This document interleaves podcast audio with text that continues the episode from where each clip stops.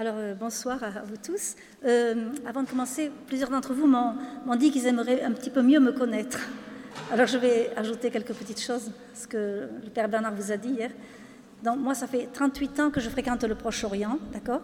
J'étais étudiante en droit euh, à Paris lorsque j'ai eu l'occasion d'aller, grâce à un ami étudiant égyptien, d'aller en Égypte en juillet 80, donc 38 ans, euh, j'ai découvert toute la, euh, euh, diversité religieuse au Proche-Orient grâce à ce premier voyage. les amis qui m'invitaient étaient catholiques mais pas coptes et ils habitaient dans un quartier à majorité musulmane au Caire. Et c'était le mois de Ramadan. L'année d'après, je suis allée au Liban avec une amie maronite, une amie étudiante à Paris. Le Liban était en guerre, alors j'ai découvert encore une autre, d'autres aspects du, Proche-Orient religieux. Euh, du, coup, à mon retour du Liban, euh, euh, vraiment encouragée par mon professeur, je venais de terminer une maîtrise en droit international. normalement, je devais continuer le droit. Et il m'a dit, mais vous devez vous spécialiser sur le, Liban parce que le voyage avait été un mois, j'avais fait de rencontres extraordinaires, vraiment extraordinaires. D'ailleurs, je ne cesse de faire des rencontres extraordinaires. Vraiment, c'est c'est magnifique. Le, bon Dieu est très bon, il porte bien son nom. Et, donc, j'ai laissé le droit et la carrière d'avocate que j'envisageais pour me spécialiser en géopolitique. Hein. Et j'ai fait beaucoup de recherches dans les archives du Quai d'Orsay, du ministère des Affaires étrangères.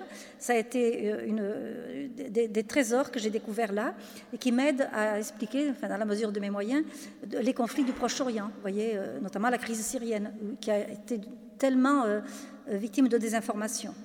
Et puis la question libanaise, bien sûr, je l'ai creusée à fond, puisque j'ai d'abord fait un mémoire sur le Liban et la Syrie, et ensuite j'ai élargi mon sujet pour ce que le père Bernard a dit un doctorat d'État en sciences politiques sur le Liban et son voisinage. Ma thèse, elle a 1400 pages. On n'en fait plus maintenant, c'est impossible. Mais vu le sujet, c'était important. Alors, depuis, je ne cesse d'aller, dès que je peux, dans tous les pays du Proche-Orient. Donc, j'ai visité le Liban maintes fois. J'y ai vécu cinq ans après ma thèse. Donc j'en avais fait un livre qui est paru chez Gallimard en 86 sous le titre Guerre secrète au Liban parce que j'ai réussi à, j'ai eu beaucoup d'informations inédites, d'où Guerre secrète. Et puis donc je connais l'Irak, la Syrie, la Turquie, euh, la Jordanie, Israël, Palestine et l'Égypte où je suis retournée euh, euh, souvent parfois pour accompagner des groupes en tant que conférencière.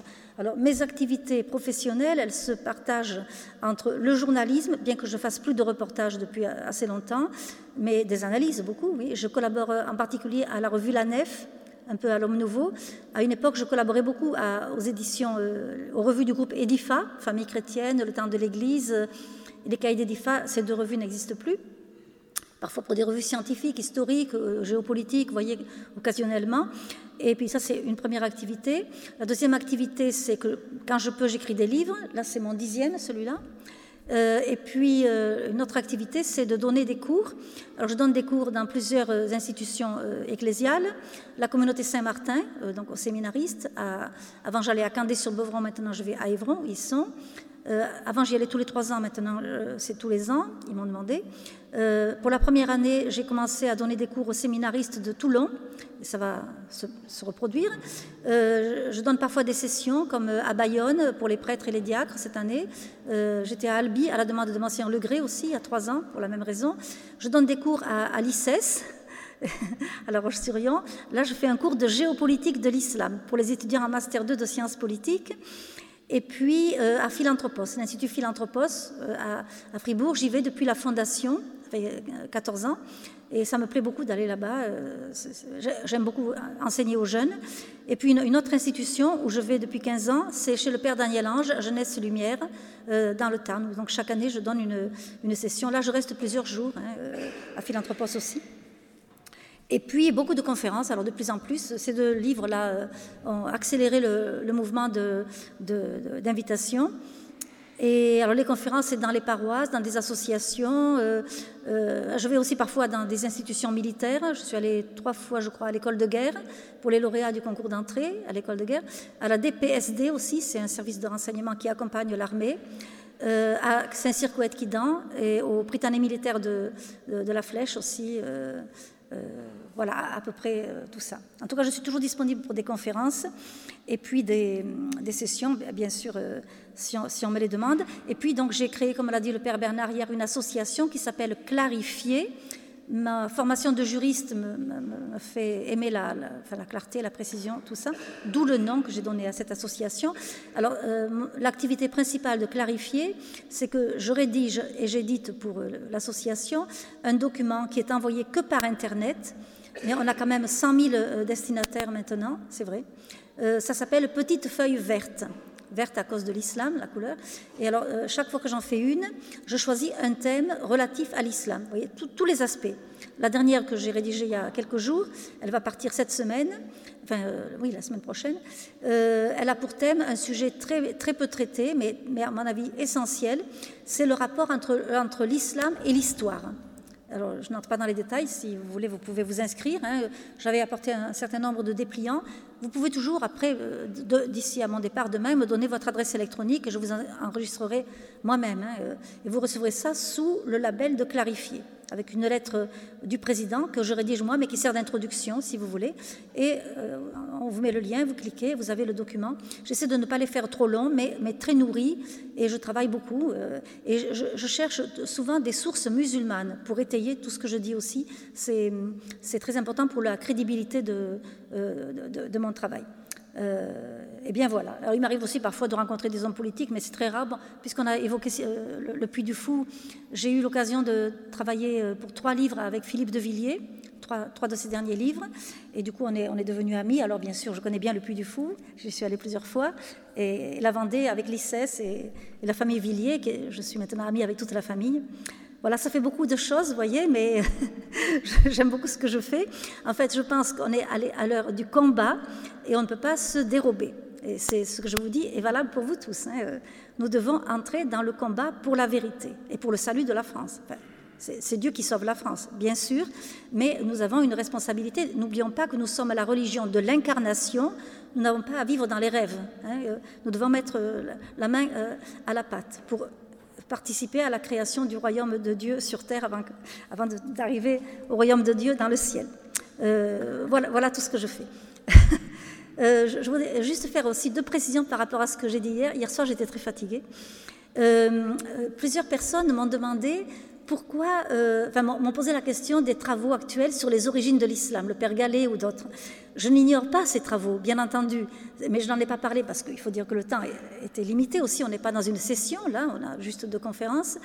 Euh, mais moi, ce qui m'importe avant tout, je le dis en introduction de mon livre, c'est de faire comprendre aux gens auxquels je m'adresse ce que les musulmans croient, vivent, pensent. Vous voyez, si on veut les connaître pour leur annoncer l'Évangile, euh, c'est intéressant pour notre propre culture intellectuelle de savoir tous ces travaux sur les origines de l'islam. Mais euh, c'est une autre démarche voyez Je m'y intéresse beaucoup. Mais euh, moi, ce qui m'intéresse pour vous, c'est de vous aider à entrer dans la connaissance de l'islam tel qu'il est compris, vécu, pensé, euh, cru par les, musulmans. voyez C'est de cette manière qu'on peut entrer dans un dialogue euh, avec eux, un dialogue en vue de, leur conversion. Paul VI disait dans Ecclesiam Suam, c'est une très très belle encyclique, si vous ne l'avez pas lu, je vous la recommande, parue en 1964, le 6 août 64, Ecclesiam Suam, son église. Euh, euh, il, parlait de, c'est le premier, premier document du magistère de l'Église catholique dans l'histoire qui évoquait la question du dialogue. Il ne parle pas du dialogue interreligieux, mais du dialogue avec nos frères en humanité. L'Église tient toujours compte des signes des temps, comme vous le savez. Aujourd'hui, c'est la mondialisation, donc il était nécessaire que la, papauté se, penche sur, sur, ce sujet. Et donc Paul VI dit que nous, nous sommes étant euh, créés à l'image et à la ressemblance d'un Dieu qui est un Dieu de dialogue en lui-même à travers les trois personnes de la Trinité, un Dieu qui dialogue avec l'humanité jusqu'à l'apogée de ce dialogue par l'incarnation de son Verbe. Étant donné que nous sommes à son image, nous devons entrer dans ce genre de démarche, donc en dialogue avec nos frères en humanité. Mais Paul VI précisait qu'il s'agissait d'un dialogue de salut, en vue du salut donc, de nos frères en humanité, euh, de toutes sortes de, religions et autres.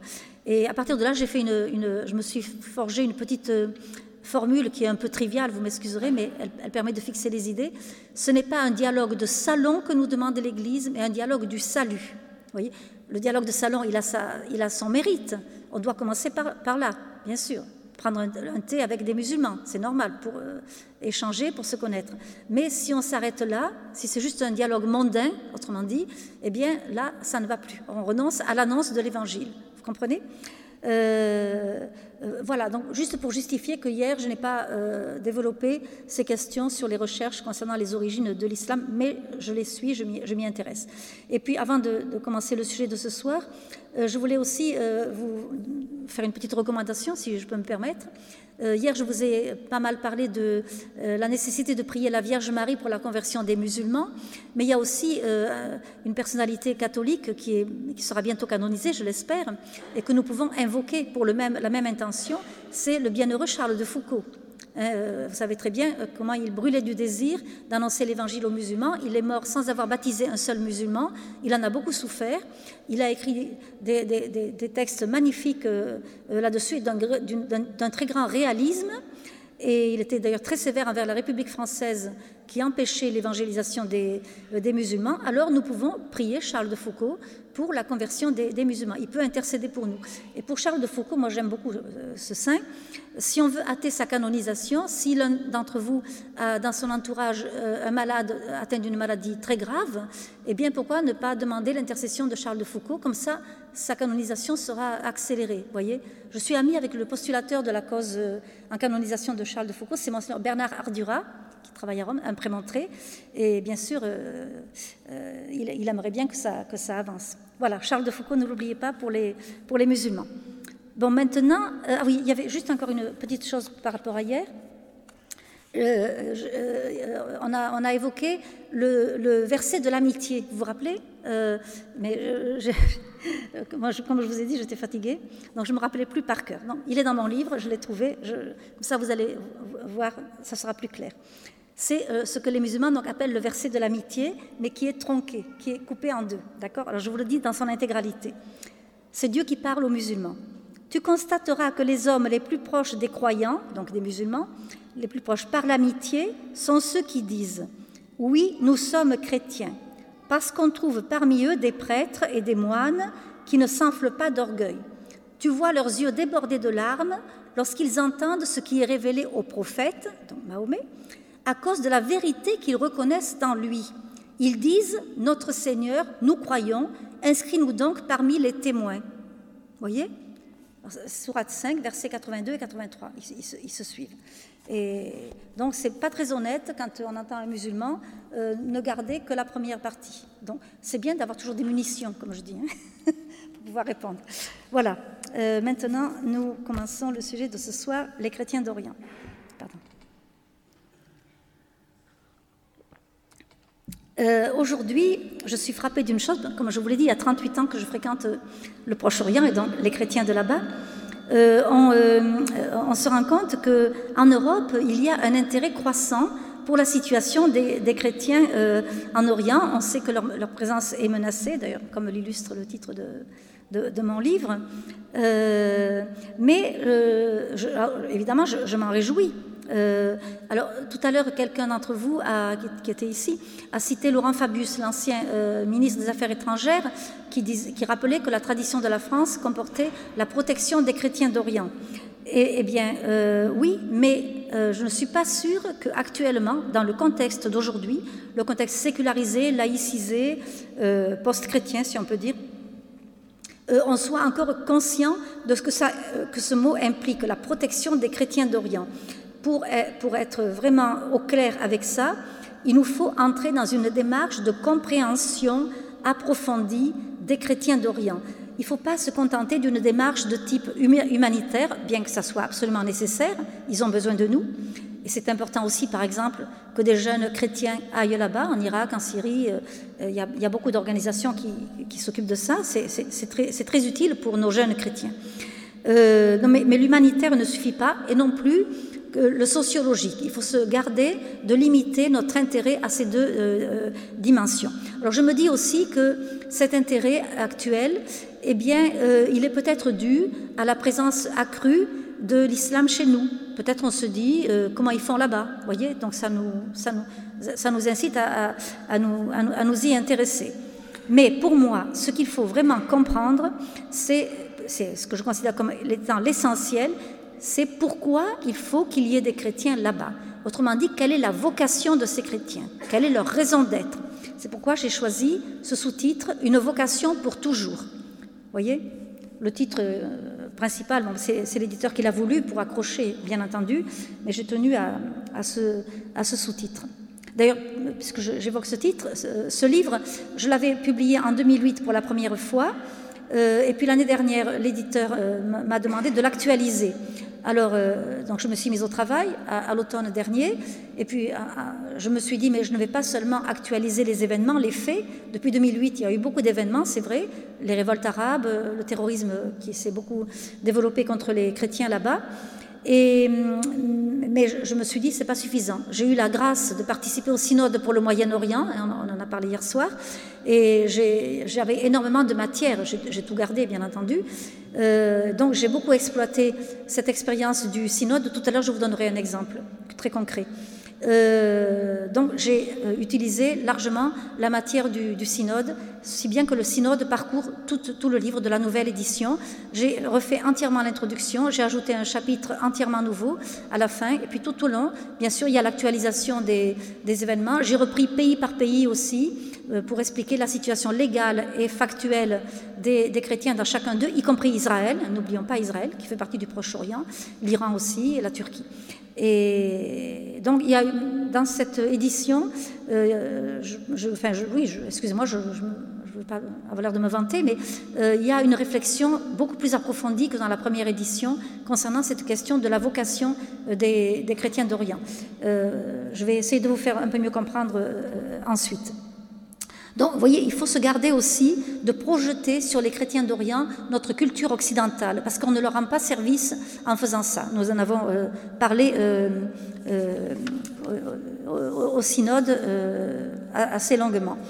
Et c'est vrai que ben, les, chrétiens sont moins en moins nombreux là-bas, ça c'est une, une, réalité, mais n'empêche qu'il faut tout faire pour euh, euh, éviter la, la, disparition totale. Vous savez que le pape François a réuni le 7 juillet dernier à Bari, dans les Pouilles italiennes, dans la basilique Saint-Nicolas, Saint-Nicolas de Myre, hein, qui venait donc d'Asie mineure, une grande journée de prière œcuménique, vous êtes au courant, euh, avec tous les patriarches euh, d'Orient, catholiques et non catholiques. Euh, le patriarche œcuménique de Constantinople est venu, le patriarche des Coptes aussi, un délégué du patriarche, du patriarche de, Moscou. Ça a été une belle journée et le pape a tiré la sonnette d'alarme. Il a parlé de, risque de disparition.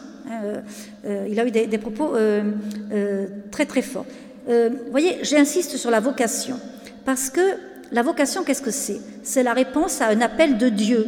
Ce n'est pas seulement une présence humaine qu'on voudrait garder parce que c'est l'histoire, c'est des reliquats de, notre, nos racines, et aussi parce qu'on se dit, ben, au moins, on pourrait attester, si les chrétiens restent là-bas, on pourrait attester que le Proche-Orient n'est pas allergique à la diversité ou à la démocratie. Ce sont des idées qui nous habitent, parce qu'on voudrait forcer les choses en disant mais non, l'islam peut être démocratique, pluraliste, euh, accepter le pluralisme et tout ça. Alors on se dit si des chrétiens restent, ben, on, prouvera que l'islam finalement est comme nous. Vous voyez? Donc il faut, il faut faire attention euh, euh, à tout ça. C'est bien grâce à l'évangile et par une imitation plus ou moins servile de l'Occident que les chrétiens là-bas peuvent contribuer à l'épanouissement et au développement de leur société. Croyez-moi, si le christianisme disparaissait à tout jamais, eh bien, le chaos augmenterait beaucoup euh, au Proche-Orient. Le christianisme offre en effet de nombreux atouts pour les sociétés là-bas, partout, mais là-bas en l'occurrence. Euh, le christianisme favorise la créativité, le progrès, il promeut la liberté religieuse, la formation de la conscience, très important, le respect de la personne, nous, l'avons vu hier, la culture de la gratuité et du pardon, il refuse la vengeance, la violence, le sectarisme, voyez, il euh, y a vraiment euh, énormément d'éléments qui justifient le maintien de cette présence. Euh, là, tout, récemment, je viens de lire un, livre admirable, un témoignage vraiment superbe. C'est le père Jacques Mourad, un prêtre, un, moine syrien qui a été séquestré pendant cinq, mois par les djihadistes en Syrie il, raconte, il a fait ça avec un journaliste de Marseille qui est, un de mes amis. C'est vraiment bouleversant, son témoignage. C'est d'une force incroyable. Si vous voulez, le père Mourad, il avait été élevé en tant que chrétien à Alep, en Syrie, dans la méfiance envers les musulmans.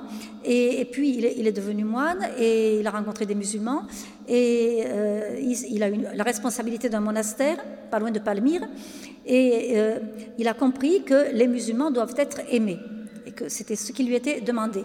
Mais il est très juste sur l'islam. Et alors pendant sa détention, sa séquestration, euh, il, raconte combien de fois il, il s'est mis en colère. Comment est-ce que ces gens peuvent me torturer à ce point en prétendant obéir à Dieu? Vous voyez, des choses comme ça. Il se, mais, en même temps, il est euh, tout à fait abandonné à la Providence et il arrive à transformer ce, cette épreuve en retraite spirituelle. Donc la prière le sauve beaucoup. Et puis, euh, en définitive, il avait, eu tellement d'amis musulmans avant qu'il a réussi à s'échapper, à, être libéré par des, musulmans qui sont venus le, chercher. Et, donc, il est, très clair dans ce, livre, et la force spirituelle qui s'en dégage, voyez, c'est vraiment un très très beau témoignage. Le père Jacques Mourad, euh, moine otage euh, en, euh, en, Syrie, la maison d'édition, c'est les éditions de l'Emmanuel, voilà. Alors, ça je l'ai. Oui.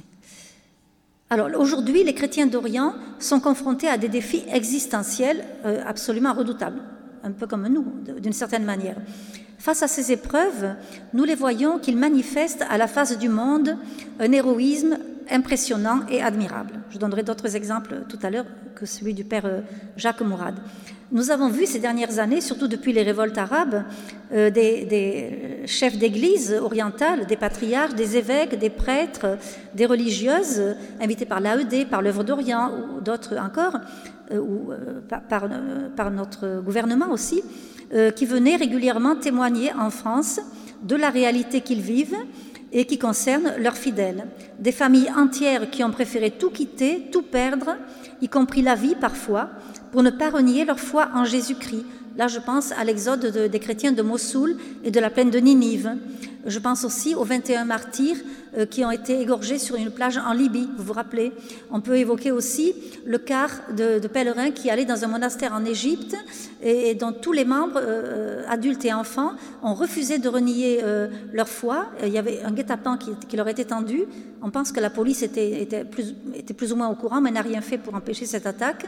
Eh bien, aucun d'entre eux, donc même les petits, euh, n'a voulu renier la foi. Ils ont tous été euh, euh, assassinés. C'est quand même extraordinaire et ce sont des exemples, bien sûr, à méditer. Surtout si on le met en contraste avec l'atrophie spirituelle de l'Europe actuelle. Enfin, je ne porte pas non plus de jugement. Je ne sais pas ce dont on pourrait être capable. Nous avons eu quand même le beau témoignage du père Hamel. Hein, vraiment, vous avez vu la force qui a habité ce, prêtre. C'était très, très éloquent.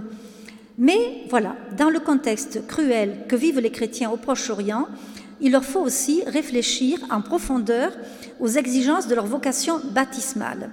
Et c'est pourquoi le pape Benoît XVI a convoqué le synode spécial des évêques pour le Moyen-Orient, qui s'est déroulé à Rome du 10 au 24 octobre 2010, donc c'est là où j'étais experte. Hein. Euh, ça a été un événement euh, très important, je vais, je vais y revenir. Euh, les, églises d'Orient, manifestent beaucoup d'héroïsme, mais en même temps, elles sont aussi euh, très fragiles par certains euh, aspects dont je vais vous parler. Alors, je vais présenter la question en deux parties. Il faut évoquer la situation sociopolitique des chrétiens au Proche-Orient et ensuite les perspectives ouvertes par le synode. Euh, alors pour, pour, ce qui concerne le, synode, quand même, puisque avant d'entrer dans le cœur du sujet, ce synode euh, concernait 17 pays du Proche-Orient, tous les pays arabes, Israël, la Turquie euh, et l'Iran. Autrement dit, tout l'espace marqué plus ou moins, bien entendu, par l'histoire biblique. Il y avait donc là les responsables des églises catholiques orientales. Hein.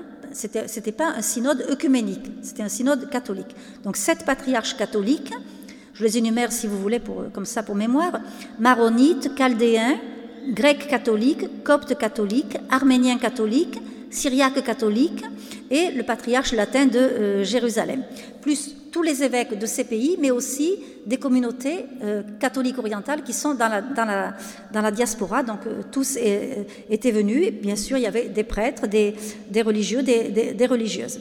Ce qui est important de souligner, c'est que c'était vraiment un événement historique. Pour la première fois dans l'histoire de l'Église, tous les évêques catholiques du Proche-Orient étaient réunis autour du Saint-Père. Vous voyez? C'est extraordinaire.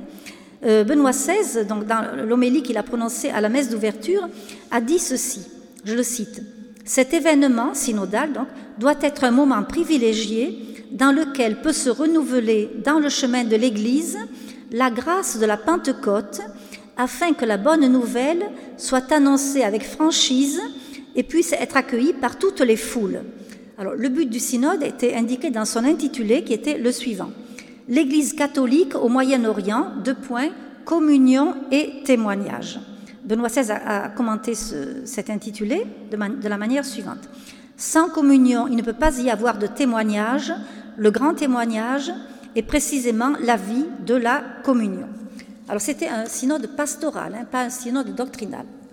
L'idée, c'était d'examiner comment nous pouvions, enfin, l'Église universelle peut aider les catholiques d'Orient et plus largement tous les chrétiens à vivre pleinement leur vocation baptismale dans le contexte euh, troublé de, euh, de, notre temps. C'est pourquoi euh, on a évoqué la, question de la vie ecclésiale, la vie spirituelle, la vie morale, bien sûr, mais aussi les aspects géopolitiques qui ont été présents dans nos, dans nos débats. Et vous voyez, bien sûr, alors la question de l'islam, Israël aussi. Concernant l'islam, alors là, j'étais vraiment frappée, puisque ça fait donc si longtemps que je fréquente la région, de l'énorme franchise, l'immense franchise des intervenants au synode. Il n'y a pas eu de, langue de buis, pas du tout, pas du tout. Incroyable.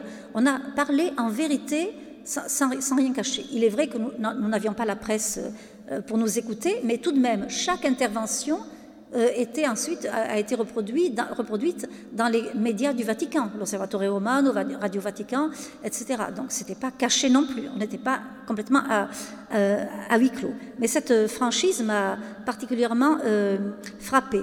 Et je dirais, puisque j'ai évoqué la question géopolitique, c'est que d'une certaine manière, ce synode a anticipé les débats en cours euh, euh, qui, ont suivi euh, juste après, puisque les révoltes arabes ont commencé quelques semaines après la fin du, synode. Vous vous rappelez, le 31 octobre 2010, donc dix jours après la fin du synode, le premier attentat contre une cathédrale syriaque à Bagdad, hein, et puis l'attentat 31 décembre suivant, 2010, contre une grande église copte à Alexandrie, l'église des Deux Saints. 23 euh, personnes ont été tuées dans cet attentat, et ensuite les, révoltes.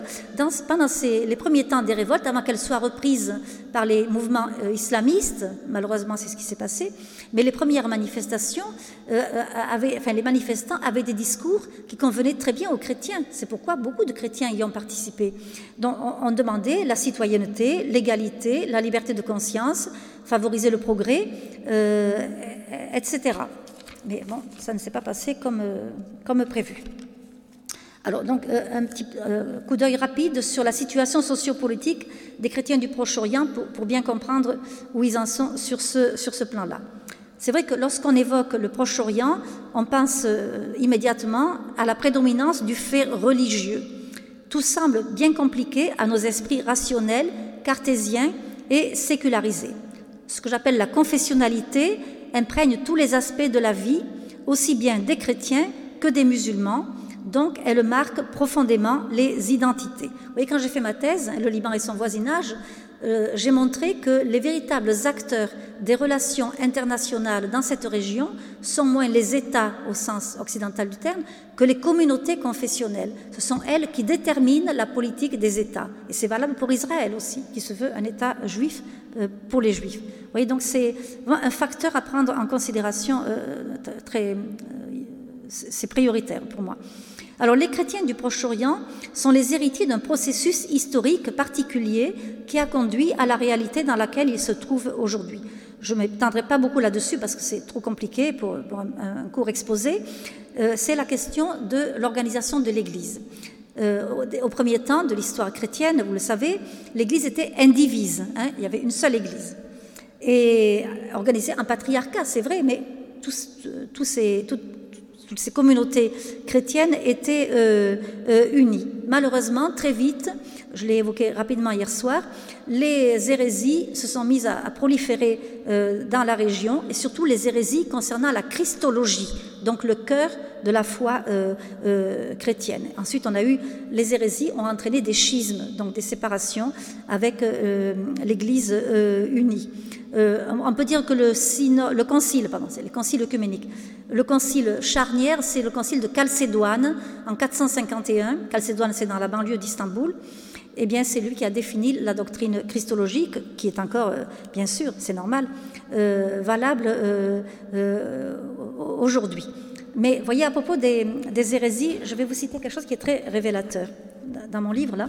Quand j'ai commencé à travailler à la mise à jour, en faisant mes recherches, je suis tombée sur une phrase que je n'avais pas perçue auparavant. Elle est d'un musulman, un intellectuel musulman, qui est un des idéologues de la confrérie des frères musulmans les frères musulmans, c'est la matrice de l'islamisme. Ils ont été fondés en 1928 au Caire. Alors, Sayed Kopt dit ceci. Il a vécu de 1906 à 1966. Arius, je le cite.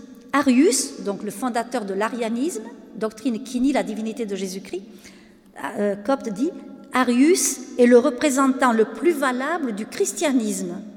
Voyez? Et en fait, le Coran a repris une grande partie des hérésies chrétiennes. Il faut le savoir, ça. Hein. Euh, ça, doit nous interpeller aussi. Donc finalement, euh, ces, hérésies suivies de schismes ont provoqué l'éclatement de, l'Église là-bas, et chaque communauté euh, s'est développée séparément des autres, en cultivant des particularismes propres, et, pas toujours dans, la, bonne entente, loin de là.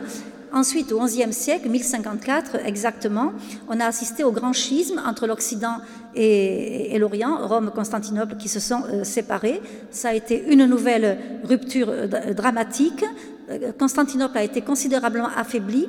Ça a préparé en quelque sorte la conquête de la ville en 1453 par les, Ottomans, les Turcs. Hein, vous voyez et puis, une autre, source de clivage, c'est dommage, mais c'est ainsi, il faut être honnête, c'est qu'à partir du XVIIIe siècle, étant donné que euh, euh, François Ier avait signé des capitulations avec le sultan euh, d'Istanbul. Ces capitulations prévoyaient la protection par, par, le royaume de France des communautés catholiques au Proche-Orient. La papauté s'est engouffrée, mais en tout bien tout honneur, dans ces capitulations, dans cette nouvelle situation, pour envoyer des missions latines au Proche-Orient. Et ces missions latines ont, été très zélées. Elles ont ouvert des églises, des dispensaires, des hôpitaux. elles ont fait beaucoup de, beaucoup de biens, des bibliothèques, etc. Si bien qu'une partie des membres des églises séparées ont rejoint le bercail de Rome, voyez? Et par, exemple, euh, parmi, les, euh, parmi les Arméniens, les, Arméniens euh, euh, d'origine ne sont pas catholiques. On les appelle Arméniens apostoliques. Une partie de ces Arméniens est devenue catholique. Alors pour chacune des églises, c'est la même chose, sauf l'église maronite qui n'a toujours été qu'une seule église. Il n'y a jamais eu deux églises au sein de l'église maronite. C'est une église catholique orientale. Alors pour chacune des communautés euh, venues des, églises séparées qui ont rejoint Rome, les papes ont créé des patriarcats. Euh, catholique, vous voyez, copte catholique par exemple. Et, mais alors c'est bien évidemment, mais en même temps ça a encore multiplié les divisions parce que ceux qui étaient restés séparés de Rome reprochaient à ces nouveaux catholiques d'avoir trahi. vous, nous avez trahi, vous nous avez laissé, vous avez abandonné votre Église euh, historique. Et ça a engendré donc des clivages, de l'ignorance réciproque, de la méfiance, des rivalités, voire des hostilités. Si bien que euh, avec toutes ces histoires, les chrétiens d'Orient ont perdu l'esprit de communion dans la charité qui prévalait au début de l'histoire chrétienne. La devise du synode exprime cette triste réalité. Elle est la suivante. La multitude de ceux qui étaient devenus croyants avaient un seul cœur et une seule âme. C'est une citation empruntée aux actes des apôtres. C'est magnifique, vous voyez Et voilà. Bon. Alors, le rôle de l'islam est essentiel pour comprendre euh, ce qui s'est passé euh, ensuite l'éclatement communautaire, l'islam s'y est euh, trouvé confronté lorsqu'il a envahi tout le, Proche-Orient, mais il a contribué à l'aggraver, à l'accroître, à partir du 7e siècle. Donc. Alors je vous ai parlé de la dimitude hier, je ne veux pas revenir sur la question, mais la dimitude a beaucoup affaibli les, les, chrétiens.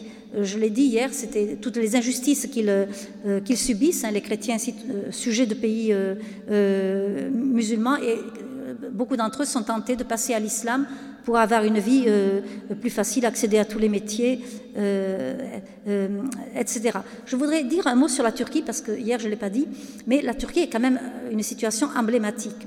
Dans ce pays réputé laïque, vous savez, on parle toujours de la Turquie laïque, bien qu'avec Erdogan, les choses sont en train de changer. Mais n'empêche qu'Atatürk a instauré un nouveau système, plus ou moins calqué sur l'Europe. En 1923. au début du XXe siècle, donc, il y avait en Turquie encore 20% de chrétiens. Dans cette Turquie réputée laïque, 100 ans après, il n'y a plus que moins de 1% de chrétiens. Comment se fait-il avec, euh, avec une laïcité? C'est qu'en réalité, ce n'est pas une laïcité comme on la comprend chez nous. En fait, Atatürk euh, il, n'aimait pas l'islam, il le méprisait même. C'est vrai, il a eu des propos d'une dureté et d'un mépris incroyable, mais euh, lui, il ne pouvait pas ne pas tenir compte de cette réalité que la majorité du peuple turc est musulmane sunnite. Donc ce qu'il a fait, il n'a pas organisé la séparation ou la distinction des pouvoirs, il a placé la religion musulmane sunnite sous la tutelle de l'État, avec un organisme spécial. C'est cet organisme qui gère euh, les lieux de culte, la nomination des imams et la rétribution de, ces imams, même en, Europe, en Allemagne, en Alsace, etc. Les imams turcs sont rétribués par le gouvernement euh, d'Ankara. Et, les autres, alors? Eh bien, euh, certaines communautés sont reconnues, euh, mais on les appelle les minorités protégées, mais en réalité, elles ont toujours été victimes de spoliation, de discrimination, voire de, de massacres, vous voyez, ça n'a jamais cessé puis bien sûr, il y a eu le, grand génocide hein, euh, euh, qui, a, touché les, Arméniens et les Assyro-Chaldéens, ne, les oublions pas non plus. Et alors ça a été bien sûr euh, l'hécatombe, et depuis, ben, le, déclin ne cesse de, se, poursuivre dans, ce pays. je veux juste dire un petit mot sur le Liban, bien que j'en ai parlé hier, mais il y a une chose que je n'ai pas précisée. Le Liban, c'est l'exception au Proche-Orient. Dans ce pays, depuis l'indépendance en 1943, donc ça on l'a vu, les chrétiens et les musulmans sont à égalité devant la loi tout le monde et les 18 communautés participent aux affaires euh, publiques. Mais c'est un système qui est très fragile. Il est très fragile parce qu'il dépend aussi de la démographie. Plus les chrétiens du Liban diminuent, malheureusement c'est le cas, eh bien moins il y a de chances que ce système spécifique puisse euh, être, euh, perdurer avec une justification valable. Vous voyez, si les chrétiens qui sont maintenant peut-être 35% on n'a pas de recensement, mais euh, alors qu'ils étaient 55% lors de l'indépendance. S'ils passent à 20%, 15%, ils ne pourront plus justifier d'avoir cette place privilégiée, c'est vrai, dans, l'État, mais ce privilège n'est pas une, comment dire, euh, une, attitude de domination, comme la presse française le disait au début de la guerre du Liban, ce que j'avais découvert. On parlait des chrétiens fascistes, quand même. C'est en fait pour préserver l'égalité de tous les citoyens euh, libanais. Vous voyez, le chef de la résistance chrétienne au Liban, Béchir Gemayel, un maronite, justifiait le fait que les chrétiens avaient pris les armes euh, parce qu'ils étaient agressés. Mais il disait ceci, une phrase très symbolique. Nous nous battons pour pouvoir continuer à sonner nos cloches en toute liberté, parce qu'il n'y avait pas de dimitude. Et les chrétiens étaient terrorisés à l'idée qu'ils pouvaient un jour être des, euh, Donc ça on l'a vu. Je voudrais juste faire une petite précision que je n'ai pas faite hier. Les musulmans, souvent, nous vantent le système de la dimitude. Ils disent, mais c'est un système très juste. Euh, c'est la preuve de la tolérance de, l'islam. Alors le mot tolérance, voyez, c'est un mot piégé, il faut faire très attention. Il est plein d'ambiguïté. On peut l'utiliser, mais moi je m'en méfie quand même. En tout cas, si on l'utilise, il faut préciser le sens qu'on lui donne. dans, la vision musulmane, le mot tolérance veut dire on vous tolère parce que vous voulez rester chrétien. Bon, c'est votre affaire, mais euh, on ne veut pas vous obliger à devenir musulman, mais on vous impose quand même un impôt spécial, en plus de l'impôt normal, et un statut euh, plein d'humiliation. Euh, donc on ne voit pas trop où est la, tolérance là. Hein, enfin, c'est un, aspect de condescendance, vous voyez et puis, à force de tout tolérer, on peut en venir à tolérer l'intolérable aussi. N'oublions jamais ça quand on pense à la tolérance. Vous comprenez? Je voudrais juste euh, rapporter une petite anecdote du synode aussi. Un soir, l'ambassadeur de Turquie euh, nous a invités à, participer à une, soirée festive pour commémorer les, les 50 ans de relations diplomatiques entre le Saint-Siège et Ankara. J'y suis allée l'ambassadeur avait loué un bâtiment chrétien où il y avait des crucifix. C'est un homme très distingué, parlant un français impeccable. Alors il y avait au programme, outre le dîner, un, un spectacle de derviche tourneur. Euh, l'ambassadeur a pris la parole pour expliquer, nous accueillir, expliquer euh, ce que sont les derviches, leur spiritualité, etc. Ensuite, le Saint-Siège était représenté officiellement par le défunt cardinal Torrent, qui vient de nous quitter, euh, qui représentait donc le Saint-Siège. En grand habit de cardinal, il était là. L'ambassadeur a dit la spiritualité des derviches symbolise la tolérance de l'islam. Il a dit ça le cardinal Torrent ne s'en est pas laissé compter. Il a dit, avec beaucoup de courtoisie, hein, c'est un diplomate, n'oublions pas, mais c'était très beau. Euh, monsieur l'ambassadeur, eh bien, vous avez parlé de tolérance. Nous, je reprends mot à mot, ça m'a tellement frappé. Nous, dans le christianisme, c'est un mot que nous n'aimons pas beaucoup. Euh, nous préférons le mot respect. Oui? Si j'ai une sœur, je préfère l'aimer que la tolérer. Alors retenez ça dans vos dialogues avec les musulmans. Hein. Le mot tolérance, il est, vraiment trop piégé. Donc ça, on l'a vu. Alors bien sûr, la dimitude, ce statut donc spécial, a connu des, modalités variables selon les, époques, selon les, dominations, euh, euh, bien entendu. Je veux juste dire un mot, parce que c'est important pour notre sujet de ce soir, sur la manière dont elle a été organisée au temps de l'Empire ottoman, en particulier entre le XVIe et le XXe siècle. L'Empire était devenu immense, et euh, c'était difficile d'unifier toutes ces populations. Donc le, régime ottoman a conçu des statuts spéciaux pour les non-musulmans. Ce statut, on l'appelle le millet. C'est un mot turc, M-I-2-L-E-T, qui veut dire nation, mais sous-entendu confessionnel. Alors, les, communautés chrétiennes ont pu s'organiser en millet. Vous aviez un millet arménien, vous aviez un millet euh, chaldéen, un millet euh, euh, syriaque, maronite, etc. Les communautés de chacune de ces églises s'organisaient autour de leur hiérarchie ecclésiale et l'avantage, c'est qu'elles pouvaient suivre pour le droit personnel le droit issu de l'évangile, voyez, pour le mariage, l'affiliation et, et l'héritage.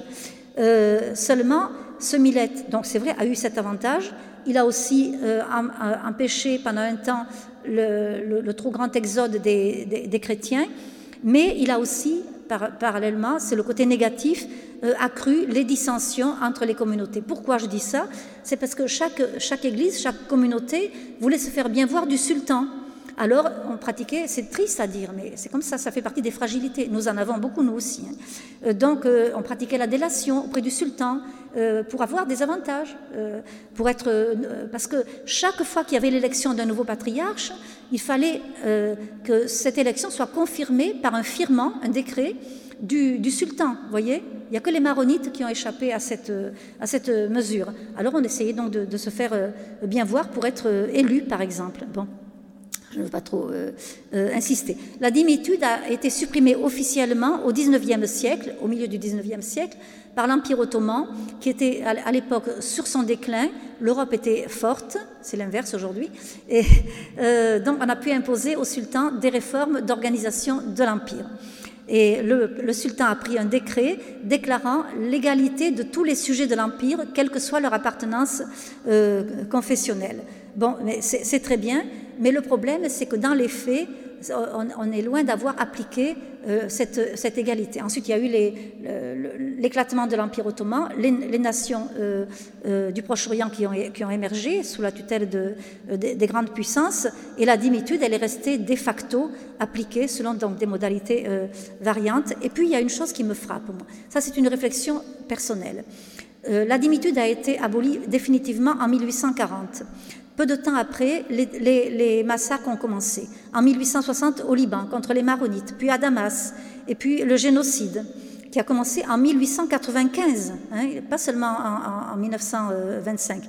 Et euh, euh, à ce, moment-là, quand je pense à ça, à cet événement, je me dis, est-ce que ce n'est pas euh, ce génocide de masse, est-ce que ce n'est pas une réaction des populations musulmanes qui n'ont pas accepté de bon gré euh, la, suppression, du moins officielle, de la dimitude. Vous voyez, ça, peut être une des causes, bien entendu. Il y en a d'autres, euh, c'est certain.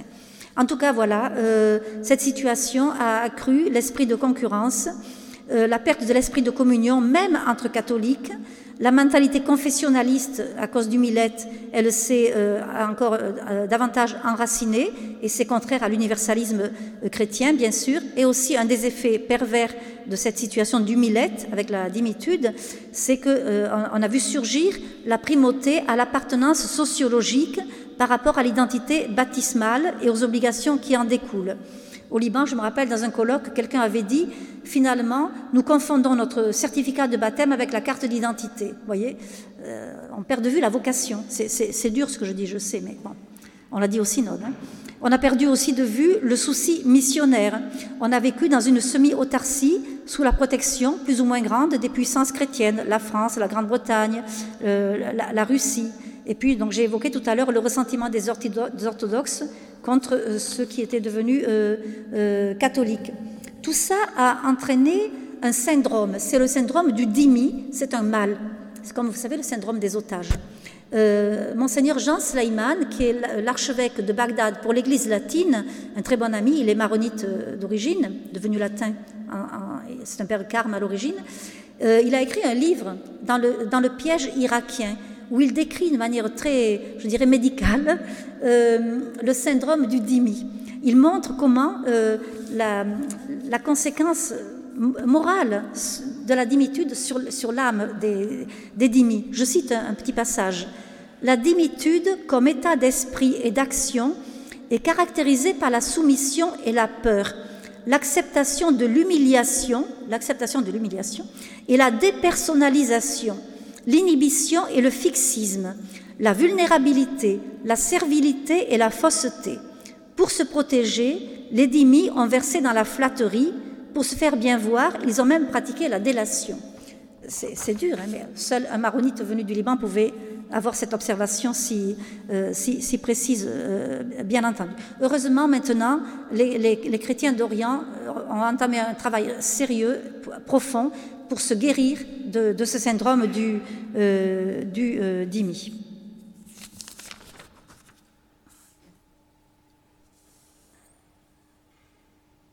Et alors, alors, il y a eu un, autre, une autre un autre facteur historique très important, c'est à partir du, au tournant du 19e, 20e siècle, là, euh, l'espoir est, venu, malgré les, les, massacres et tout ça, parce que l'Europe était donc très présente au Proche-Orient, elle bénéficiait d'un attrait très important auprès des élites musulmanes qui cherchaient à promouvoir l'imitation de l'organisation des sociétés euh, euh, européennes. De nombreux euh, ouvrages ont été écrits à ce moment-là, prenant l'émancipation de la femme, une certaine laïcité, distinction des pouvoirs, les, libertés, etc. Ça, c'était donc porteur d'espoir, mais ce processus a été très vite contesté par l'arrivée des frères musulmans, donc en 1928, comme je l'ai déjà dit. Les frères musulmans avaient comme programme la restauration, ils l'ont toujours, la restauration du tout islam en tant qu'élément constitutif d'une identité maltraitée, selon eux, par les puissances européennes qui avaient réorganisé le Proche-Orient après la chute de l'Empire ottoman et la Première Guerre mondiale. Donc, très vite, vous voyez, ce processus de modernisation, si vous voulez, qui, qui aurait bénéficié aux chrétiens, D'ailleurs, dans, ce processus, les chrétiens d'Orient ont joué un très grand rôle, un rôle moteur. Et puis, il y a eu la création d'Israël en 1948. Cet État, conçu par des juifs autour de l'identité juive, à travers l'idéologie du sionisme, a contribué à sa manière, je dis bien à sa manière, hein, à une certaine reconfessionnalisation euh, du Proche-Orient. Vous voyez, il ne faut pas oublier ce facteur euh, euh, aussi. Et aujourd'hui, dans mon livre, j'ai quelques pages sur les chrétiens d'Israël, eh bien, ils ne sont pas traités avec justice, les citoyens chrétiens d'Israël. Ils subissent vraiment beaucoup d'injustices, de, des inégalités au niveau des subventions publiques. Euh, on, se méfie d'eux, voyez, alors qu'ils ne présentent aucun danger pour la sécurité d'Israël. Là, il y a vraiment un problème grave. Alors, il faut mentionner aussi que le, projet sioniste, enfin, certains projets sionistes, il y en a eu plusieurs, Lorsque j'ai fait mes, recherches dans les archives du Quai d'Orsay, j'ai découvert ça. Dès le début du XXe siècle, certains mouvements sionistes disaient si nous voulons un État juif, la seule solution pour obtenir une légitimité euh, à, ce, futur État, c'est que tout le Proche-Orient soit organisé comme à notre image. Donc sous l'angle comme euh, organisé en État confessionnel. Et ils ont beaucoup travaillé à ça, les, Israéliens. Par exemple, ils ont armé les Kurdes avec leur, irrédentisme. Ils ont armé la, la, rébellion euh, chrétienne du Soudan du Sud, voyez.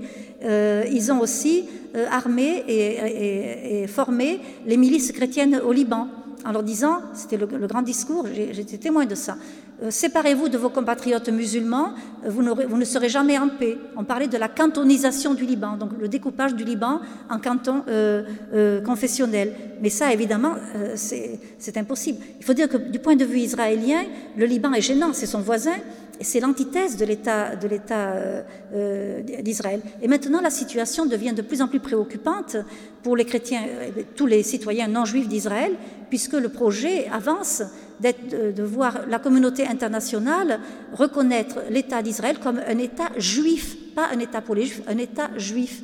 Que deviendront les non-juifs dans cet État? Vous voyez, il y aura encore une forme de dimitude euh, à l'israélienne, si vous voulez.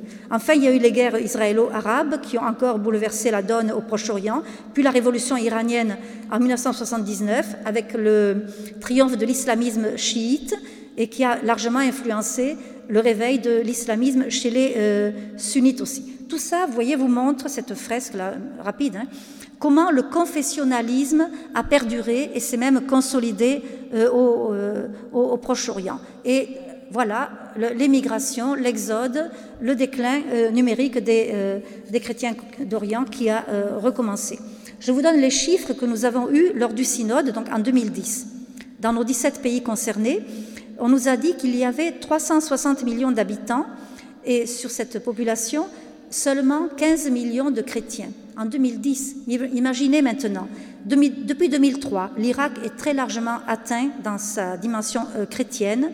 Au moins deux tiers des chrétiens de ce pays euh, ont été euh, chassés ou sont, partis de leur, de, leur, de leur, plein gré. En 2003, il y avait un million et demi de chrétiens. Il n'en resterait maintenant qu'environ 300 000, ce que nous disent les, les évêques. Euh, il y a eu l'exode terrible de 2014, Mossoul, la plaine de Ninive, euh, euh, etc. Vous voyez, la guerre menée par les Américains en Irak, c'est une calamité. On, a détruit ce pays, hein, qui était d'accord une dictature, mais qui était uni quand même, où les chrétiens avaient toute leur liberté. Je, suis allée là-bas plusieurs fois sous Saddam Hussein. Eh bien, c'était quand même mieux que, mieux que rien, bien entendu. Toutes ces guerres donc, ont accéléré le déclin qui touche aussi le Liban, comme je l'ai euh, dit aussi euh, euh, également. Et puis, une, conséquence redoutable, c'est qu'aujourd'hui, les chrétiens n'ont plus confiance. Ils nous disent, mais on va rester dans, ce pays, en Irak par exemple, ou dans certaines régions syriennes. Mais Daesh nous a tout pris, et c'était souvent nos voisins, nos voisins avec qui nous entretenons des relations d'amitié depuis des décennies. Ils ont pris nos maisons, ils, nous ont tout pillé. Comment est-ce qu'on va retourner chez nous? Vous comprenez? C'est difficile, c'est douloureux aussi mais il faut, en avoir euh, euh, euh, conscience. Alors donc, bon, je reviens au synode maintenant, c'est aider les chrétiens d'Orient à vivre pleinement leur vocation baptismale. Les priorités sur lesquelles nous avons travaillé, c'est évidemment la restauration de l'unité des chrétiens, d'abord entre catholiques, puis entre tous les chrétiens. On, on, se disait que la communion restaurée aiderait les chrétiens à, à mener à bien la démarche œcuménique qui tend à l'unité de tous les baptisés. Mais l'Église, attention, n'a jamais confondu unité avec uniformité. Le jour où l'unité sera faite, nous devons prier pour ça, c'est très important, c'est le, désir de Jésus. Quand l'unité sera faite, on ne va pas supprimer la diversité des rites, par exemple, ou de certaines disciplines. Vous voyez, euh, ça, ça, fait partie de la, de la, mosaïque chrétienne orientale. Ça lui donne beaucoup de, beauté, d'importance et de, et de, richesse. Donc, ne pas confondre unité avec euh, uniformité. Mais l'unité est indispensable pour la crédibilité et l'efficacité du témoignage de foi, d'espérance et de charité auprès des musulmans et des juifs qui sont euh, dans cette dans cette région. Il y a quelques années, le patriarche maronite disait Les musulmans ont besoin de l'évangile. Jamais il n'aurait dit ça avant. Je note d'ailleurs une chose. J'ai dit qu'on est entré dans un processus de guérison euh, du, syndrome du dhimmi, mais aussi de la mentalité confessionnelle. Alors ça, c'est un progrès vraiment euh, qu'il faut encourager, qui, qui, est prometteur. Et, eh bien, maintenant, je vois que les chrétiens d'Orient eh bien, il parle avec beaucoup plus de liberté euh, qu'auparavant, que les premières années euh, où, j'allais là-bas. Il n'y a pas longtemps, tous les patriarches catholiques, les sept patriarches catholiques d'Orient, se sont réunis au Liban, au patriarcat maronite, et ils ont ensuite, je mets la déclaration qu'ils ont publiée dans, mon livre presque intégralement, tellement elle a de force. Ils ont adressé une interpellation officielle à tous les dirigeants musulmans de la région en disant nous voulons être respectés en tant que chrétiens, nous voulons bénéficier des droits équivalents à ceux de nos compatriotes musulmans parce que nous pouvons vous apporter beaucoup et c'est la justice qui requiert ce genre de, de, réforme. Vous voyez, jamais avant il n'aurait dit ça. Donc ça c'est quand même euh, euh, bien. Et puis il y a aussi euh, en, ce moment un combat intellectuel qui est mené par les églises d'Orient, ça nous concerne nous. les églises d'Orient en ont assez qu'on les, casse, qu'on les classe pardon, dans la catégorie des minorités. Vous allez me dire, euh, qu'est-ce que je raconte? Numériquement, les chrétiens d'Orient sont minoritaires, c'est certain, on a vu les causes. Mais la situation de minorité, euh, elle pas ce n'est pas un état de nature c'est la conséquence des vicissitudes de l'histoire, voyez. Je veux dire, on n'est pas dans un contexte équivalent à celui d'autres communautés euh, religieuses au Proche-Orient, comme les Druzes, les Alaouites ou les Yézidis.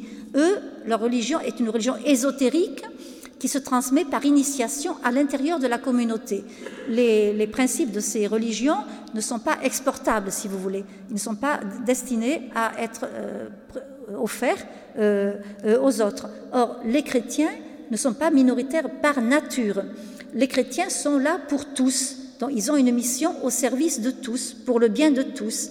Si on les enferme dans une catégorie de minorité, et pour peu que l'Occident se mette à imaginer que pour leur protection, c'est ça qui est ambigu, eh bien on doit les, euh, faire des États chrétiens, des ghettos chrétiens, qui sait peut-être surveillé par des, sous la protection des casques bleus de l'ONU. J'aime les casques bleus, hein, c'est pas la question. Mais euh, c'est pas normal. Là, à ce moment-là, le christianisme va inéluctablement s'éteindre. D'abord, les musulmans n'accepteront jamais et les chrétiens n'auront plus de sens. Qu'est-ce qu'ils vont faire dans des ghettos voyez? Donc attention au, concept de, minorité. Nous avons donc évoqué ces questions euh, euh, au synode. Il s'agit aussi euh, de permettre à l'Église au Proche-Orient de s'insérer dans la mission universelle de l'Église, qu'elle retrouve son élan apostolique pour la promotion de l'Évangile. Euh, dans un colloque au Liban, il y avait un, ancien ministre qui a dit à une époque, c'était bien avant le synode, nous devons travailler à rechristianiser la chrétienté. Voyez? Donc c'est tout ça pour dire que les chrétiens d'Orient ont aussi besoin individuellement et collectivement d'une nouvelle euh, euh, évangélisation. Je dis tout ça avec amour, hein, bien, entendu. Alors, je ne vais pas entrer dans tous ces détails parce que le, temps, le temps passe, mais le témoignage est, donc un, élément essentiel. Et bon, je, passe ça. Oui, je voulais ça vous, dire, c'est très important. Euh, hier, nous avons évoqué les droits de l'homme. Euh, je n'ai pas fait de remarques et pourtant j'en ai eu une à faire. Je, me suis dit, je vais la faire aujourd'hui. Euh, les droits de l'homme, c'est aussi un piège, un peu comme la tolérance, si vous voulez. Parce que qu'est-ce qu'on fait en Occident au nom des droits de l'homme? Inutile de faire un dessin, vous m'avez comprise. Les, chrétiens d'Orient, malheureusement, sont tentés d'imiter les mœurs occidentales on en a parlé au synode, il y a une certaine servilité vis-à-vis de nos mœurs. Comme ça, ils disent, ben, nous ne sommes pas musulmans, et nous le montrons par, euh, par des... Voilà. Donc il y a une crise grave de la famille, du mariage, euh, l'émancipation féminine euh, outrancière aussi, vous voyez, tout ça, ça ne va pas. Ça donne un contre-témoignage aux musulmans. Et les musulmans croient que c'est les droits de l'homme qui conduisent à ça. Alors nous devons retrouver ce magnifique concept, on en a parlé, de la dignité de la personne humaine. C'est ça qu'il faut promouvoir.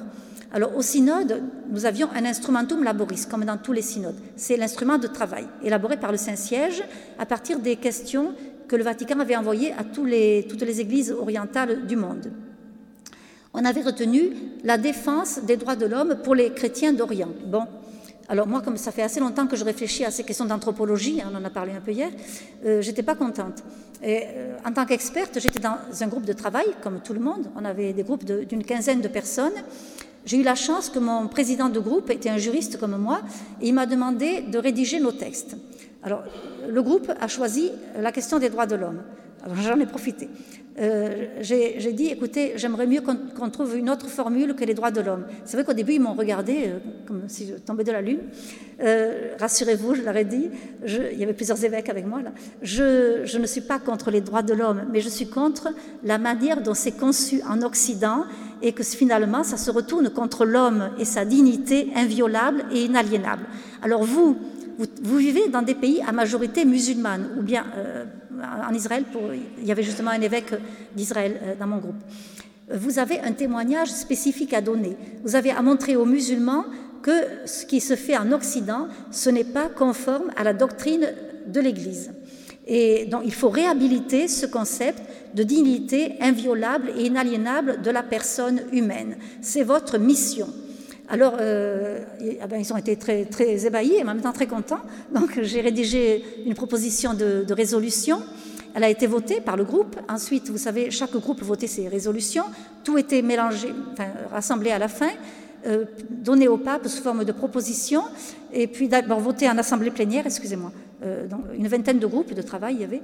Et puis euh, le pape prenait ça, il en faisait ce qu'il voulait pour rédiger l'exhortation apostolique post-synodale, c'est Ecclesia in Medio Oriente, qu'il a délivré en 2012 au Liban.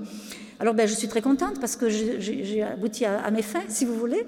C'est que dans cette déclaration, il n'est pas question des droits de l'homme, mais de la dignité de la personne humaine. Euh, ça vous paraît peut-être euh, anecdotique ce que je vous dis, mais je crois que nous avons vraiment à revoir euh, beaucoup. J'ai donné cet exemple, mais il y a sûrement d'autres exemples de, voir des, éléments fondamentaux dans notre manière de comprendre notre vie chrétienne et notre vocation. Je veux citer Benoît XVI, j'ai bientôt fini. Hein. Benoît XVI a indiqué implicitement aux chrétiens, aux catholiques d'Orient, les exigences durant le synode. Voilà ce qu'il a dit. La présence chrétienne dans les pays bibliques moyen-orientaux va bien au-delà d'une appartenance sociologique ou d'une simple réussite économique et culturelle. En retrouvant la sève des origines, à la suite des premiers disciples choisis par Jésus pour être ses compagnons et pour euh, les envoyer prêcher, la présence chrétienne prendra un nouvel élan. Et ça, vraiment, c'est très juste.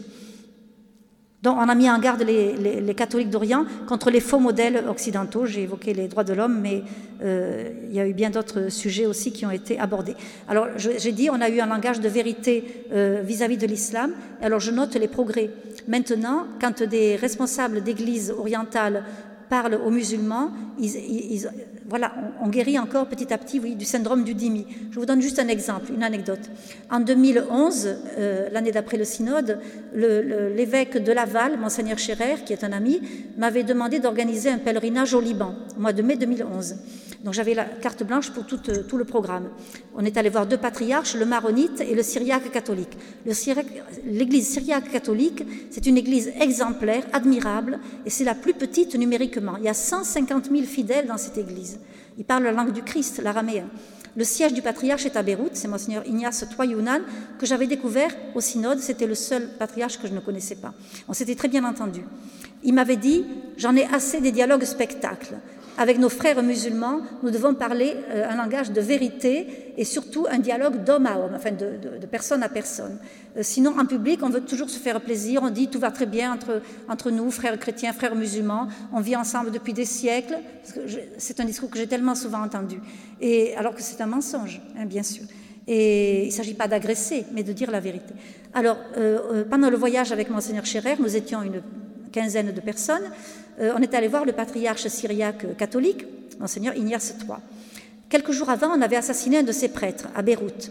Euh, je l'ai dit à mon groupe, on présente nos condoléances au patriarche, et il nous dit, j'ai reçu une délégation d'imams qui sont venus me présenter leurs condoléances, vous allez voir. Et alors, euh, il nous dit, j'ai été touché, mais je leur ai dit, mais qu'avez-vous fait pour empêcher ce meurtre Puisqu'il avait été commis au nom de Al-Akbar, vous savez, toujours pareil. Vous voyez, voilà la franchise. C'est un exemple simple, mais euh, bien, euh, euh, révélateur. Ça, ce sont des choses qui peuvent constituer des, modèles pour, nous aussi. ça, je l'ai dit. Voilà, je termine. Quand même, je vous ai montré bien des fragilités des, églises orientales, c'est la vérité. mais je ne veux pas du tout tomber dans une sévérité injuste parce que dans ce contexte si difficile, l'Église au Proche-Orient, depuis des siècles, a dû consentir de lourds sacrifices. Elle a enduré de grandes souffrances. Son histoire est jalonnée d'exemples de saints et de martyrs qui l'honorent et la fécondent.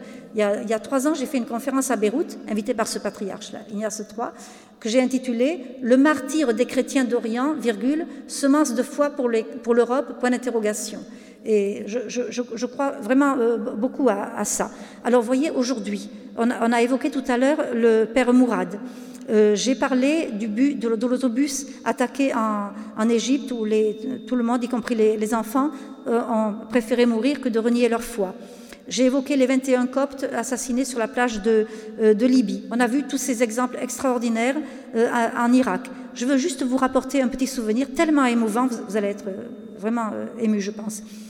Le 31 décembre 2010, tout à l'heure, j'ai évoqué l'attentat contre l'église copte à Alexandrie. C'est l'église des Deux Saints. En 2011, j'étais au Caire, en juin, quelques mois après la Révolution. C'était le nonce apostolique qui m'avait invité et il m'avait demandé un peu ce que je voulais faire. Bon, il n'a pas trop de travail en Égypte. On a fait beaucoup de choses ensemble. J'ai dit, je voudrais aller, à Alexandrie voir l'église des deux saints qui avait été l'objet de l'attentat. Nous y sommes allés et l'église avait été entièrement restaurée. C'est une très grande église. Et qu'avons-nous vu? C'est bouleversant. C'est simple mais bouleversant. Une grande croix, toute neuve, hein, tout était neuf de toute façon, une grande croix de bois d'environ 2 mètres de haut. Dans la partie euh, horizontale, il y avait euh, le bois derrière et devant une, vitrine, enfin une vitre, à l'intérieur des lambeaux des vêtements de chacune des 23 victimes de l'attentat, avec leur nom et leur date de naissance. La mort, c'est le même jour, 31 décembre. Et dans la partie verticale, on avait sculpté la phrase du proto-martyr Saint-Étienne Seigneur, ne leur compte pas ce péché. Voyez comme c'est beau. Et, c'est ça qui fait la valeur, la richesse et la raison d'être euh, des, des, chrétiens d'Orient. Donc je voudrais conclure par ce mot. Nous, je crois, nous avons à rendre grâce à Dieu pour le témoignage de foi et le courage des chrétiens d'Orient, malgré leur, leur faiblesse. Euh, nous devons compter sur eux pour nous euh, faire retrouver pleinement notre identité chrétienne et aussi notre vocation, bien entendu. Donc ne nous trompons pas, c'est mon dernier mot, ne nous trompons pas dans l'aide que nous voulons légitimement apporter aux chrétiens d'Orient. Ce n'est pas n'importe quelle aide. Vous me comprenez?